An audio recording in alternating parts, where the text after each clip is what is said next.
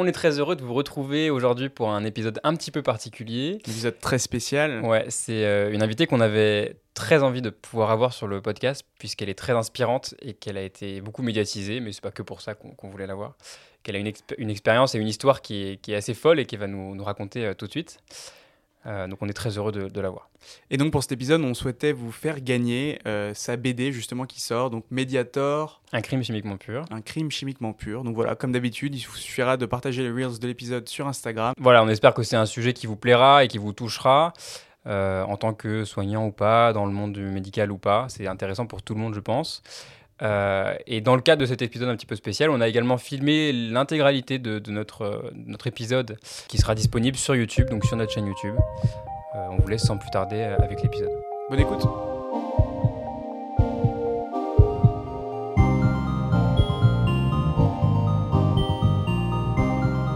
Bonjour à tous, bienvenue sur Podex, le podcast de l'externe. Aujourd'hui, nous accueillons le docteur Frachon. Bonjour. Bonjour. Vous êtes euh, pneumologue au CHU de Brest, euh, mais vous êtes surtout connue en tant que lanceuse d'alerte sur l'affaire du Mediator. Euh, vous êtes l'auteur d'un premier livre, Mediator 150 mg, combien de morts, premièrement. Et puis plus récemment, au début de l'année, d'une bande dessinée qui parle, qui retrace un petit peu toute cette affaire, toute cette histoire, qui s'appelle Mediator, un crime chimiquement pur. Bienvenue sur ce podcast. On est très heureux de pouvoir vous accueillir.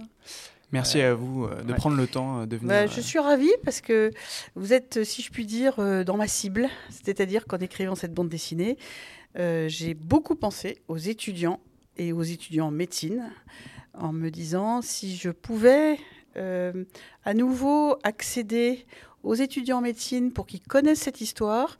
Euh, il y avait eu un film, La fille de Brest, qui avait beaucoup intéressé euh, les corpos étudiantes. Et, euh, et j'aimerais que cette histoire-là rentre dans l'histoire de la médecine de manière à ce que vous ayez, ça éveille un esprit critique très tôt au cours des études. Donc merci de votre invitation, parce que vraiment, c'est c'est exactement ce que je souhaitais en écrivant cette bande dessinée. Je peux vous dire que ça a marché parce que Baptiste, euh, en vous découvrant, je pense, au travers d'un podcast sur France Culture, il a été interpellé par cet appel. Eh bien, trop bien, comme on dit. trop bien.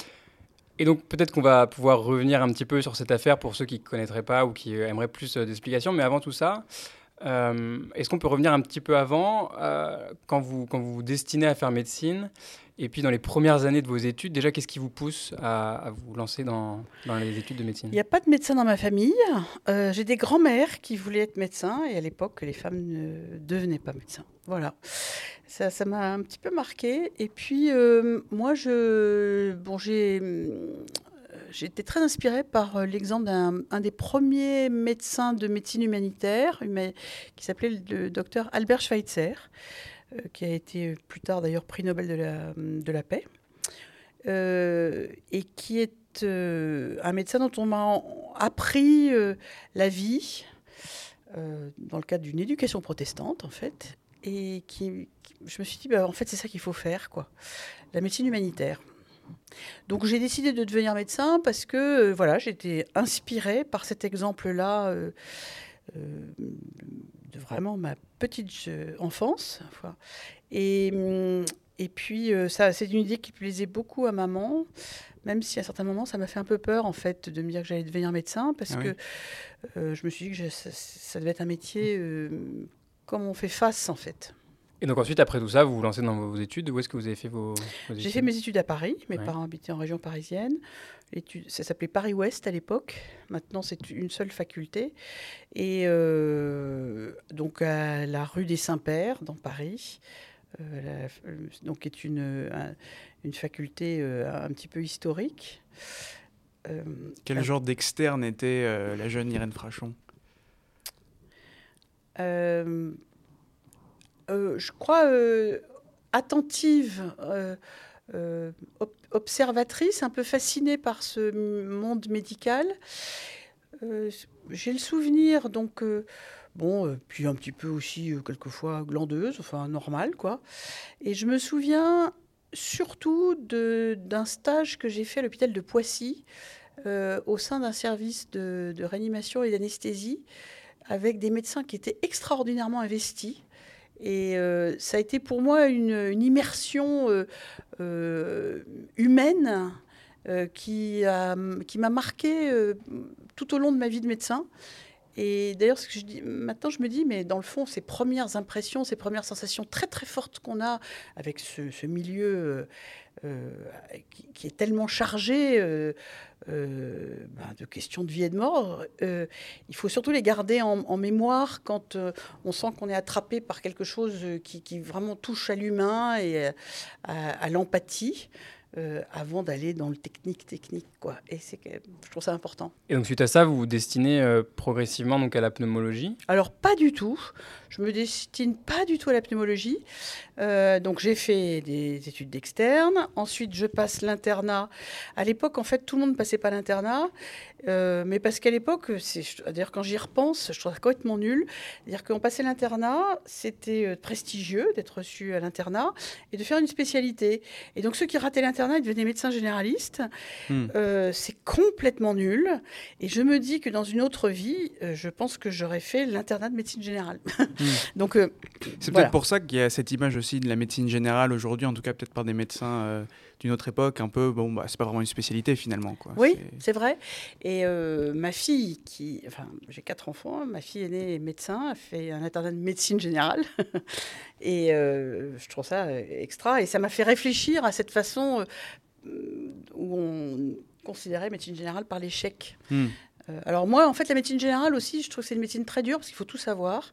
Et de choisir une spécialité permet aussi de, limiter euh, ce savoir encyclopédique nécessaire. Et, du- et d'une certaine façon, c'est presque rassurant de choisir une spécialité. Alors après, euh, nous, à l'époque, on passait l'internat et on n'était pas obligé de choisir tout de suite une spécialité. Donc on faisait des premiers semestres dits indifférenciés. Et euh, on devait choisir au bout de trois ou quatre semestres. Il y avait moins de semestres validants dans la spécialité. Donc ça a été une rencontre en fait en troisième semestre d'internat dans un service de pneumo qui était à l'hôpital Foch à Suresnes, euh, qui était tout à fait exceptionnel voilà, par la qualité des médecins, le professeur Isabelle Cobarère, la patronne et ses adjoints qui étaient remarquables, et euh, surtout qui était en train de monter un projet de transplantation pulmonaire. C'était les débuts de la greffe pulmonaire, on était en 1986. Et j'ai trouvé ça euh, passionnant. Et la patronne, Isabelle Cobarère, m'a dit bah, si tu te spécialises pendant ton internat sur les, questions de greffe d'organes, euh, nous, on t'attend pour être chef de clinique et ensuite assistante sur ce projet de greffe pulmonaire. Donc, c'était hyper enthousiasmant. Et euh, ça m'a donné un peu une feuille de route tout au long de mon internat. Et donc, je suis passée dans des services, notamment à l'hôpital euh, Antoine Béclair à Clamart, euh, qui traitait d'une maladie rare mais mortelle qui s'appelle l'hypertension pulmonaire. Et euh, cette maladie, à l'époque, la seule façon de sauver euh, les personnes qui en étaient atteintes, c'était la greffe pulmonaire. Juste, je voudrais rebondir un peu, c'est marrant, vous dites la patronne. Euh, on a eu la chance de pouvoir discuter avec Martin Vinclair il y a quelques mois euh, sur un épisode, et lui aussi, il utilisait beaucoup ce mot, les patrons de l'époque. C'est des choses que nous, on n'entend pas du tout à l'hôpital. Mm. J'imagine que c'était les chefs de service ou la Oui. chef de service. Et on dit plus les patrons. non, non, pas dit du plus, tout. ouais. ouais.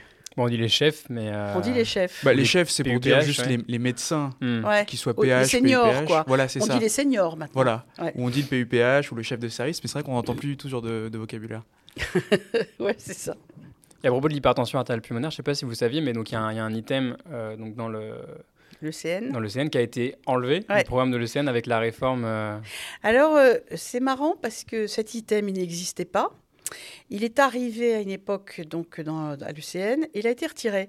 Et d'une certaine façon, je me demande si ça ne rejoint pas, en fait, euh, l'histoire euh, qui est la mienne avec les coupes fins de cervier, euh, qui ont été responsables d'une épidémie d'hypertension pulmonaire en France dans les années euh, 90.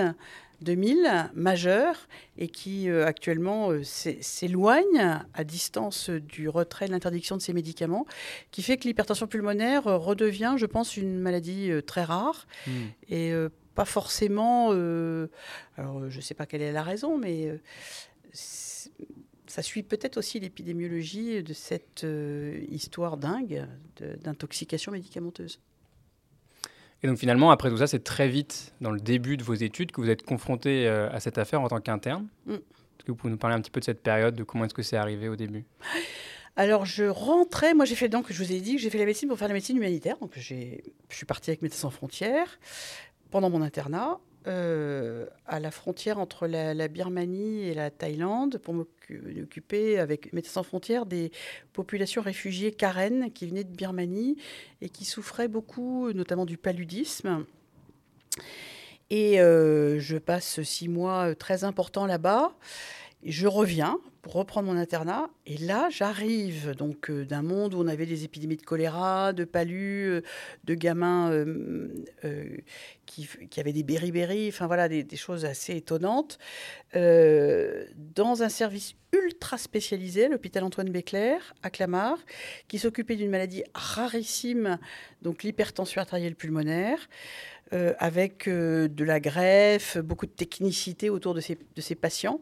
Ce qui fait que je suis arrivée un peu en état de sidération d'ailleurs dans ce service. Bon, et puis j'avais un, chef sympa, euh, le docteur François Breno, chef de clinique. Et je comprends tout de suite qu'il y a un truc qui tourne par rond. les, médecins sont très inquiets parce qu'ils voient beaucoup de jeunes femmes arriver qui viennent mourir d'hypertension pulmonaire.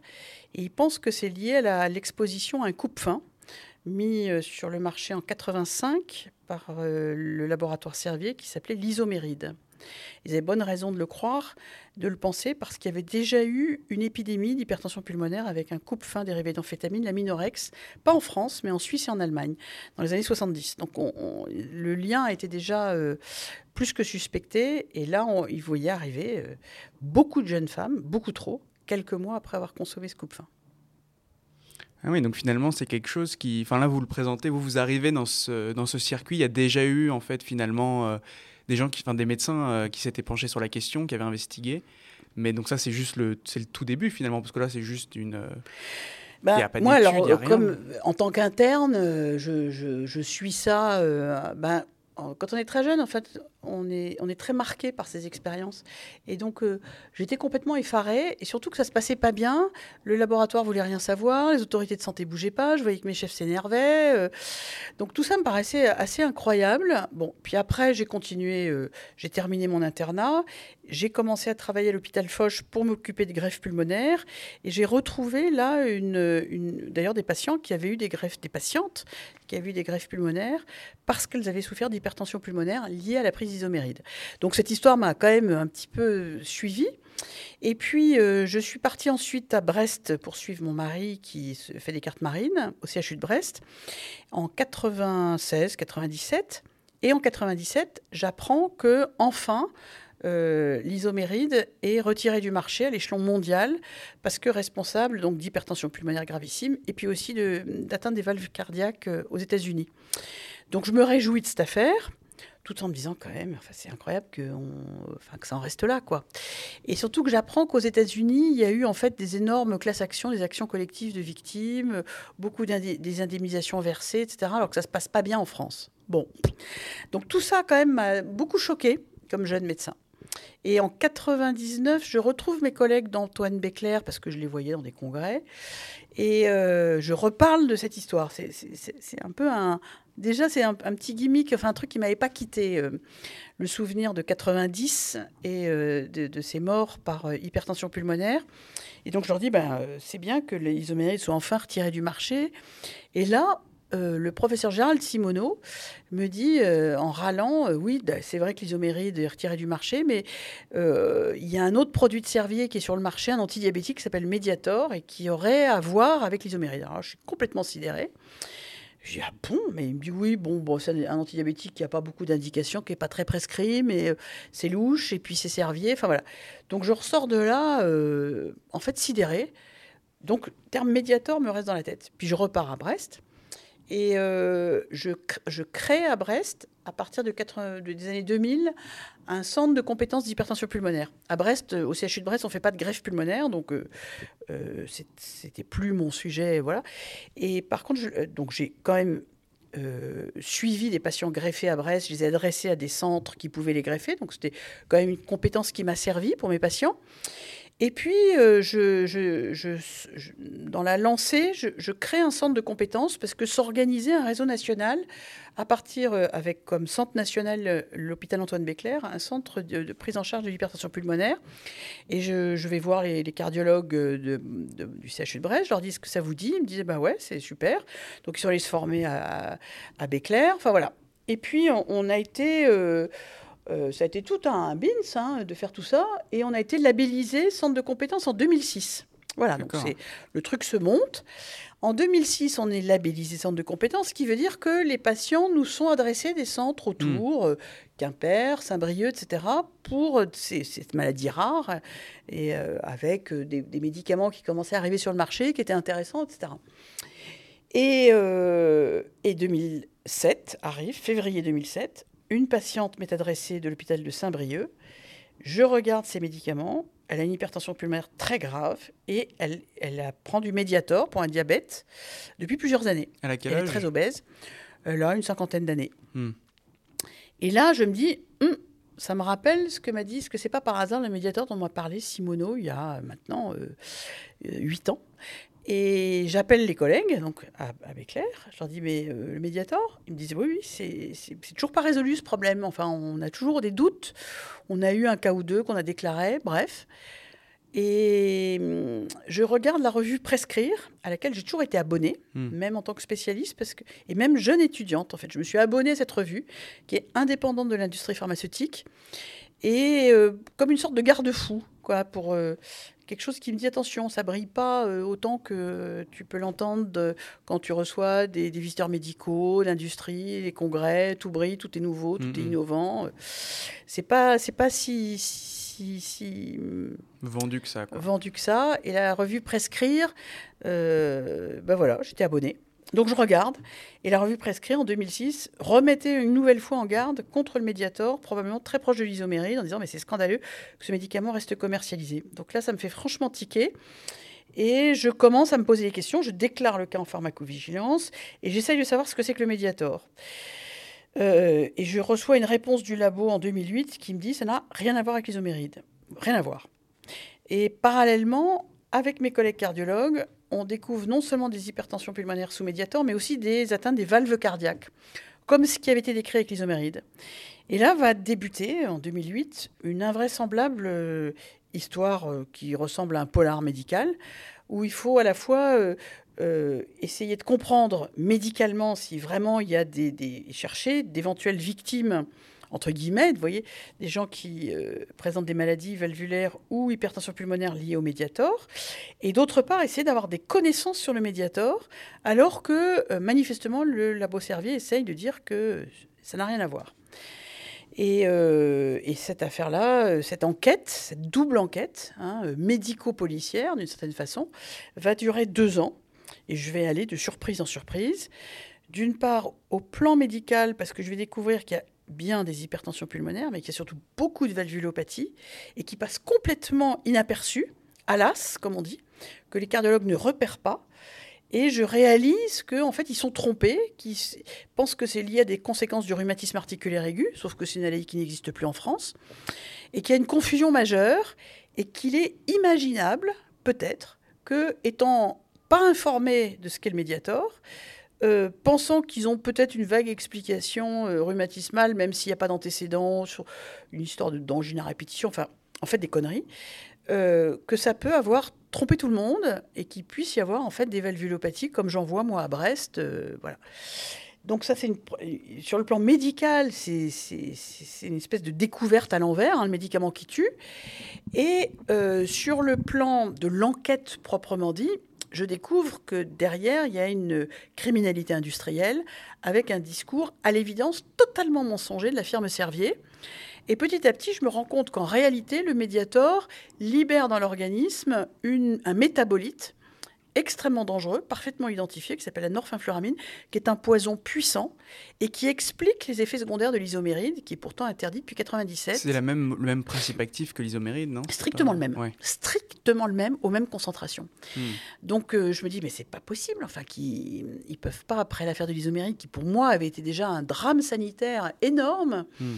Avoir gardé sur le marché un médicament qui est la même chose en disant que c'est un antidiabétique, en cachant la présence de ce métabolite c'est juste inimaginable.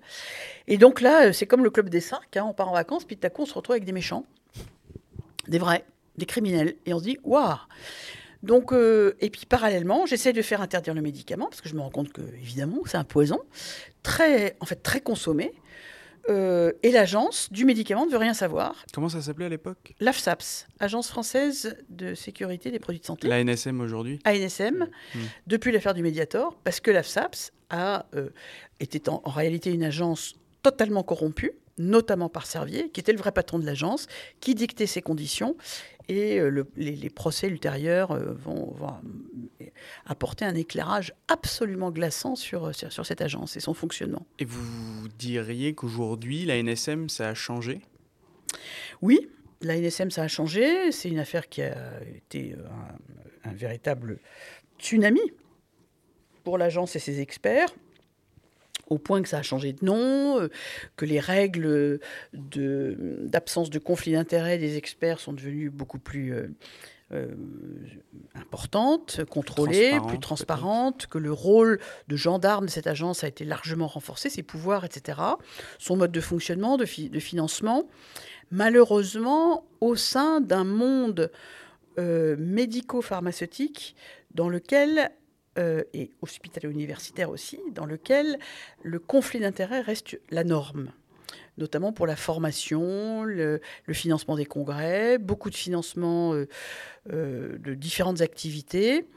Et, euh, donc, il reste une sorte de dissonance très forte entre la nécessaire indépendance des agences dans un monde qui reste profondément euh, sous l'emprise des conflits d'intérêts de manière structurelle. Et donc euh, une difficulté en fait de trouver des experts indemnes de conflits d'intérêts aptes à conseiller une agence etc donc c'est un système qui n'est toujours pas euh, satisfaisant dans son, dans son fonctionnement dénoncé par tous, parce que les experts bourrés de conflits d'intérêts disent ben, Moi, je connais très bien le sujet, je ne suis pas interrogé parce que je suis bourré de conflits d'intérêts.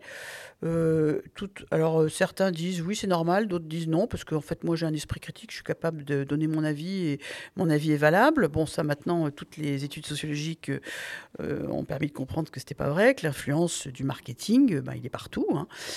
y compris sur des esprits qui ont fait beaucoup d'années d'études et qui se croient au-dessus de tout, surtout quand ils se croient au-dessus de tout. Bon, donc ça colle pas, ce raisonnement-là, mais on, pour l'instant, on n'arrive pas à mettre en place un, un système plus vertueux, plus sobre, euh, voilà, moins, mm, moins clinquant. Hmm. Mais ça, c'est dur à faire, à faire entendre. Donc ça a été un, véritable combat, toute cette, euh, toute cette histoire, toute cette, toute cette affaire, surtout pour vous. Euh, Est-ce qu'il y a des moments où vous avez douté, douté de, douté de vous, douté de votre force à pouvoir poursuivre? Et d'où est-ce que vous puisez cette ressource pour continuer là-dessus Parce que c'était le combat de votre vie, ça vous a occupé depuis euh, votre internat jusqu'à jusqu'à maintenant, c'est pas fini encore. C'est toujours pas fini. ouais. Non, c'est toujours pas fini puisque le procès en appel contre Servier est en cours. Après qu'en première instance, donc en 2021, Servier a été condamné. Tromperie aggravée, blessure homicide involontaire.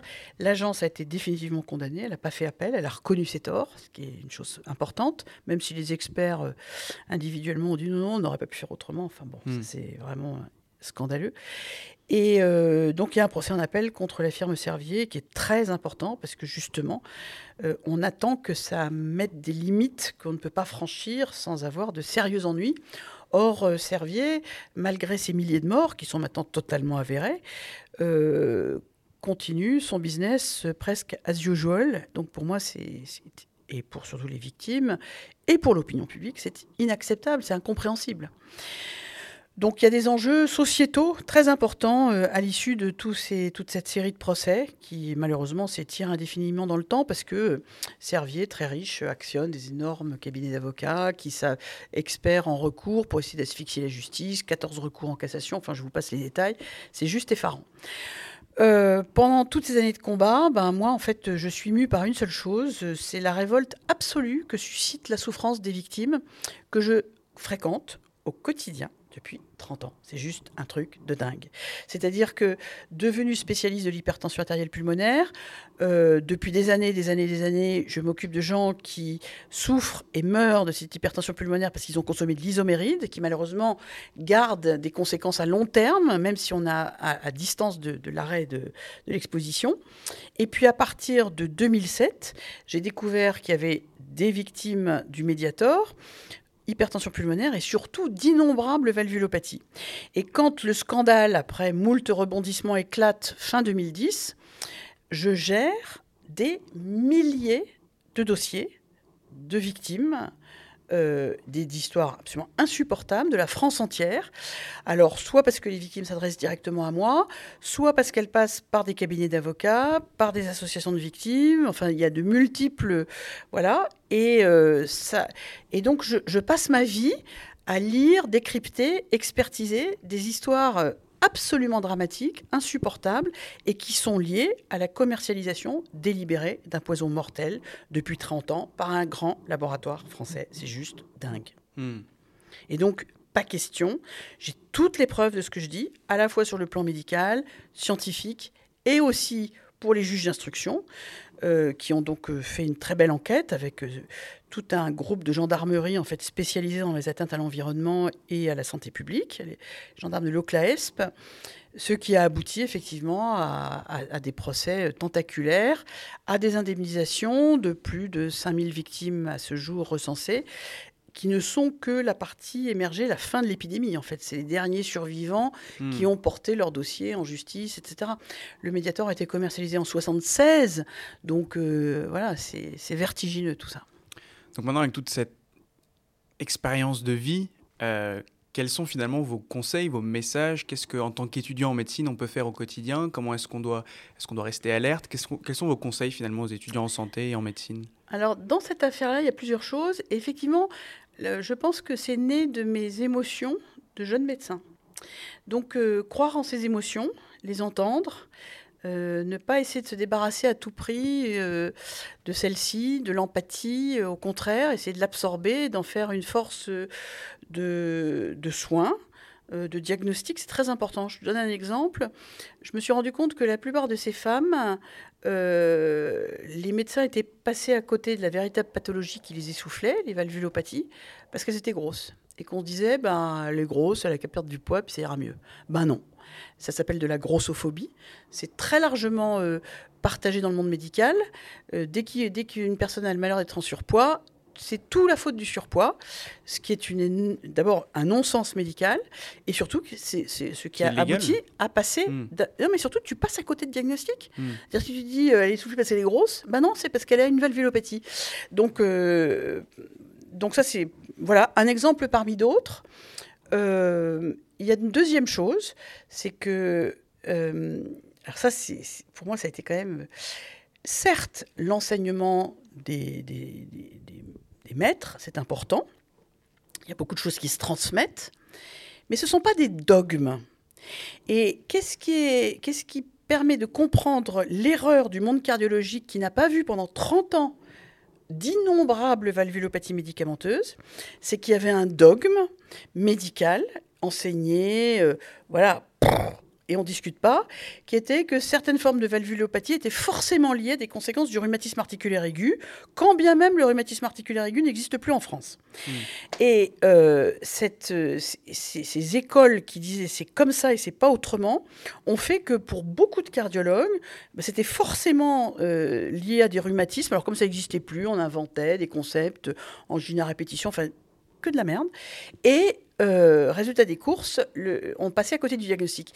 Et moi, c'est pas que je suis plus maligne que, les autres, c'est que je suis pneumologue, que je n'avais pas été euh, donc dans cette école très dogmatique, qui était c'est comme ça, c'est pas autrement. Moi, je suis arrivée avec un autre angle de vision qui était de me dire est-ce que ces valvulopathies, par hasard, seraient pas liées à l'exposition à ces coupes fins? Et là, j'ai remonté un autre fil et ça a été Ah mais non d'un chien, euh, c'est un petit peu dans l'histoire de la médecine, c'est assez connu en fait. C'est souvent le pas de côté, donc le- finalement l'esprit critique. Alors euh, euh, qui permet de, faire avancer des hypothèses et donc de renverser certaines hypothèses et des changements de paradigme pour dire bah non, on croyait que c'était ça. À une époque, on pensait que l'ulcère de l'estomac c'était lié par exemple à la nervosité, puis maintenant on sait que c'est lié euh, essentiellement à une, à une prolifération bactérienne. Mais je peux vous dire que ça a été la révolution. C'est des révolutions coperniciennes en fait. Et en fait, de tout ça, je me dis finalement, euh, croire en ses émotions, non pas pour s'effondrer, mais pour euh, armer son attention au patient. Qu'est-ce qu'il me dit?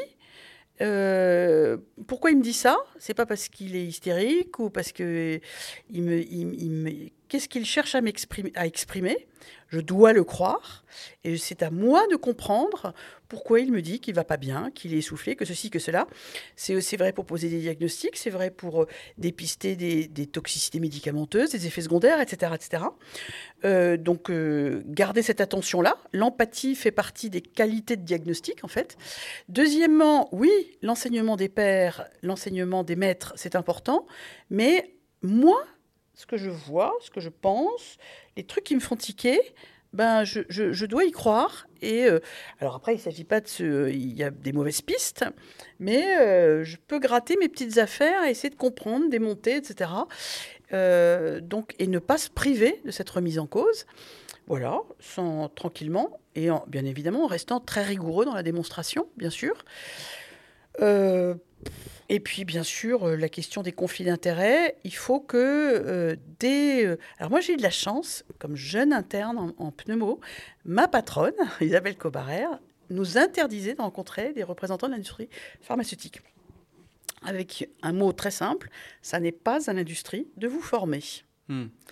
Ça n'est pas à l'industrie de nous former. Ça n'est pas à l'industrie de nous déformer dans l'intérêt de leur chiffre d'affaires. Ça n'est pas notre problème. Notre problème, c'est l'intérêt des patients, c'est le bénéfice et le risque. Hmm. Et ce sont des intérêts qui ne sont pas conciliables, puisque le médicament parfait, qui, euh, qui a 100% de bénéfices et zéro risque, n'existe pas. Donc l'industrie a intérêt à faire valoir les bénéfices. Nous, les médecins, primum non nocere, on a intérêt à évaluer la balance bénéfice-risque. Et ce sont évidemment des intérêts qui sont contradictoires, en tout cas qui, sont en conflit. Voilà. Donc quand j'entends dire un lien d'intérêt avec l'in- l'industrie pharmaceutique n'est pas un conflit, c'est faux, c'est structurellement un conflit. Et bien sûr, on, on a besoin de collaborer avec l'industrie dans le cadre d'essais cliniques, pas forcément pour trinquer, pour devenir euh, les meilleurs amis du monde, pour partir euh, dans des, colloques, dans des conditions euh, euh, de- de- d'hébergement, etc., euh, qui nous lient par tous les moyens, financiers, conseils, amicales, intellectuels, avec des représentants de l'industrie, qui sont des gens certainement très bien, mais à part quelques-uns qui peuvent, comme euh, l'entreprise Servier, devenir être des vrais bandits, mais comme partout, il y a des bandits, euh, mais dont l'intérêt est euh, que leur, leur business soit rentable. Mm. C'est pas qu'ils veulent tuer les gens, c'est qu'ils veulent que leur business soit rentable. Nous, notre job, c'est que les gens bénéficient des traitements qui soient utiles, démontrés, indépendamment des intérêts de l'industrie, et pas toxiques, ou le moins possible. Donc pour revenir là-dessus, c'est quelque chose que je n'ai pas très bien compris. C'est comment est-ce qu'un médicament comme le Mediator euh, ou les homérides avant arrive sur le marché? Parce qu'ils sont censés euh, être soumis à des tests, à des essais, etc. C'est une, longue procédure, enfin c'est ce qu'on nous apprend en tout cas. Ouais. Euh, ça a été le cas pour le Mediator et ils sont passés dans les mailles du Non, filet ou- alors non, à l'époque, il Oui. faut quand même savoir que les essais cliniques, c'était n'importe nawak. C'était euh, justement des, des patrons à l'ancienne, euh, très potes avec euh, les, par exemple, les, patrons de Servier, avec qui ils avaient, souvent ils avaient fait leurs études ensemble, et qui disaient voilà, euh, dans votre service, que vous pourriez prendre cette molécule et puis me dire si ça marche. Voilà, donc il y avait pas, il y avait, c'était pas, donc il y avait pas d'information, pas de consentement, souvent pas de groupe contrôle. C'était sur euh, 15 malades, 50 malades. Ah bah oui, il y en a tant qui ont perdu du poids, qui ont moins de diabète. Mais maintenant, vous savez qu'il n'y a absolument aucune rigueur à tous ces essais et on, pouvait leur faire dire euh, absolument ce qu'on voulait. Et ce qui, dans l'histoire du Mediator, ce qu'on a découvert avec les enquêtes pénales et les perquisitions, c'est qu'en plus, il y avait du trucage et de la triche, puisque euh, Servier a entièrement falsifié les dossiers d'enregistrement du Mediator auprès des autorités de santé pour obtenir l'AMM, autorisation de mise sur le marché, en planquant toutes les études qui risquaient euh, d'être défavorables à cette autorisation. Donc là, on est dans ce que j'appelle une pharmacodélinquance. C'est pas la règle quand même, heureusement, mais euh, on, peine à y croire que le monde de la santé euh, n'est pas épargné par des atteintes à l'intégrité, de la délinquance, et quelquefois qui peut mettre en la, vie humaine en jeu. C'est très choquant, mais c'est comme ça. On en a un exemple avec les opioïdes. On en a eu un exemple, je ne sais pas si vous avez entendu parler du scandale des, par exemple, des prothèses PIP, un industriel qui vend des prothèses avec des gels non qualifiés, etc. etc. Donc, euh, le banditisme, ce qu'on appelle la criminalité en col blanc, mais c'est difficile. Si vous vous faites braquer dans la rue, vous voyez tout de suite que ça colle pas. Bon. Par contre, euh, le représentant de l'industrie qui a fait des belles études, qui est, qui est costard cravate, qui est très aimable, qui a tous les codes euh, de fonctionnement dans la bonne société, eh ben, ça peut être aussi un grand criminel. Hmm. Et ça, c'est difficile à, représenter et pour tout le monde. Donc sûrement que malheureusement, grâce à ces affaires et à toutes ces histoires, ça s'améliore de plus en plus et qu'aujourd'hui, ce ne serait pas possible un médicament comme ça de passer sur le, marché Alors, l'enregistrement, dans les conditions d'enregistrement du Mediator, à l'époque où ça s'est fait, c'est pas imaginable. Mais les combines euh, les, arrangements, les trucages des études, la façon de leur faire dire ce qu'elles... Euh, ça, on vous l'apprend un peu en lecture critique d'articles.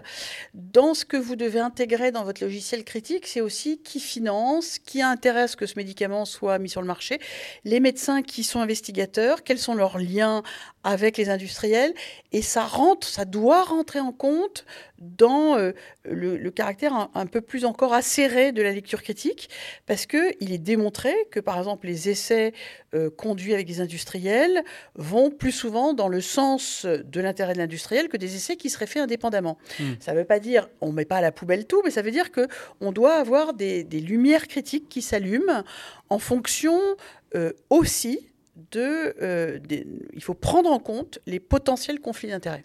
Et donc aujourd'hui, est-ce que vous gardez une activité de pneumologue euh, à côté de, euh, du procès, euh, des livres, des, séances Eh bien, en fait, je passe beaucoup plus de temps à m'occuper des patients, et encore heureusement parce que c'est ma vocation, que sur les plateaux télé. Clairement. C'est-à-dire que je travaille à 100%. Là, je vais passer à 60%, mais juste là, dans, les, semaines qui viennent. Mais jusqu'à présent, j'ai travaillé à 100%. Euh, en ayant mes astreintes, mes consultations, mes patients. Des patients très patients, parce que pendant les grandes crises du Mediator, et notamment effectivement euh, l'irruption du scandale médiatique, pendant lesquelles je me suis beaucoup adressée aux médias, euh, ben, les patients savaient ce qui se passait. Certains, quand ils viennent en consultation, la première chose, c'est qu'ils demandent de mes nouvelles, ce qui me touche beaucoup. Mais je n'ai jamais lâché ce métier, et surtout pas parce que c'est bien, bien euh, euh, ce métier qui m'a euh, qui a porté cette révolte en fait. Et je n'ai pas d'autres objectifs. En tout cas, on a de la chance d'avoir des médecins comme vous. Qui, je pense, peuvent inspirer aussi des étudiants comme nous. c'est ce qu'on disait un petit peu sur la, sur la revue Prescrire et sur le, rôle des médecins en fait qui sont, qui sont sur le terrain et qui voient tout ça. Et c'est un petit peu c'est un petit peu paradoxal cette manière, cette manière de fonctionner et de. Enfin, en fait, euh, ça devrait devrait pas être comme ça que. Enfin, c'est ce qu'on dit depuis tout à l'heure, hein, mais c'est, c'est, intéressant ce, ce rôle euh, des médecins, de détacher de, de l'industrie. D'abord, indépendance, et puis euh, croire euh, à la médecine de soins de tous les jours pour détecter, dépister. Je veux dire, quelquefois, on se sent peut-être un peu écrasé, on se dit, s'il n'y a pas 10 000 patients inclus, on peut rien dire, on peut rien trouver. En fait, l'observation clinique, le soin quotidien reste des moteurs importants, y compris de compréhension, d'idées, de découvertes, d'innovation. Donc, on doit croire et on doit approfondir euh, au quotidien au lit du malade, avec euh, bien sûr tous les, enseignements qu'on connaît de, la méthodologie. Mais euh, ce qu'on observe est important. C'est une chose aussi. Et puis, dernière chose, merci de votre invitation, parce que j'ai toujours dit que notamment la bande dessinée, si je l'ai écrite, c'est bien pour m'adresser notamment aux étudiants en médecine. J'en profite pour dire que je suis complètement disponible vis-à-vis de tous les étudiants en médecine, corporations étudiantes qui souhaiteraient euh, débattre, euh, rencontrer euh, voilà, autour de l'affaire du Mediator. J'incite vraiment tout le monde à acheter cette bande dessinée. mes droits d'auteur sont versés à la revue Prescrire. et mon, objectif est bien évidemment l'échange et la pédagogie. Qu'on n'oublie pas ce drame parce qu'il y a beaucoup de choses. Euh, une fois qu'on sait ce qui s'est passé, euh, je pense qu'on voit les choses un petit peu différemment et euh, on, sera plus attentif à l'intérêt des patients et seulement leur intérêt. Oui, bien sûr, là on est passé très rapidement sur toute l'histoire, etc. Mais c'est vrai que la, la Ouais. BD retrace très bien. Allez-y, hein, parce que ça. franchement, je pense qu'elle se lit bien, Oui. qu'elle est passionnante. Moi, c'est une affaire qui m'a totalement captivée depuis 15 ans. Bon, j'aurais préféré qu'elle n'existe pas parce que le drame des victimes est absolument insupportable. Mais euh, grâce à l'apport d'Éric Giacometti, mon co-scénariste, qui est euh, écrivain de thriller, qui est le scénariste de Largo Winch, euh, qui a un sens du récit exceptionnel, le dessin aussi du dessinateur François Duprat, le coloriste. Enfin, honnêtement, le résultat est très chouette. Enfin, moi, je, je suis très contente. Et, euh, et j'aimerais que ce soit dans toutes les, les facultés, euh, les bibliothèques universitaires. Et moi, je suis disponible pour aller euh, voilà, organiser des conférences débats autour de cette thématique. Bah, merci beaucoup pour euh, Avis à la population des étudiants en médecine. On est là pour diffuser votre parole. Docteur Franchon, merci beaucoup. Merci à vous. Bon courage. Et euh, bah, c'est super qu'on se soit retrouvés à Angers. Mhm. Voilà, été à une assemblée générale d'une association qui défend les victimes d'accidents médicaux, et euh, les choses euh, se sont bien bien goupillées. Mais bon retour à vous euh, sur Brest. Merci. On va reprendre la route. Au revoir. Au revoir. Au revoir.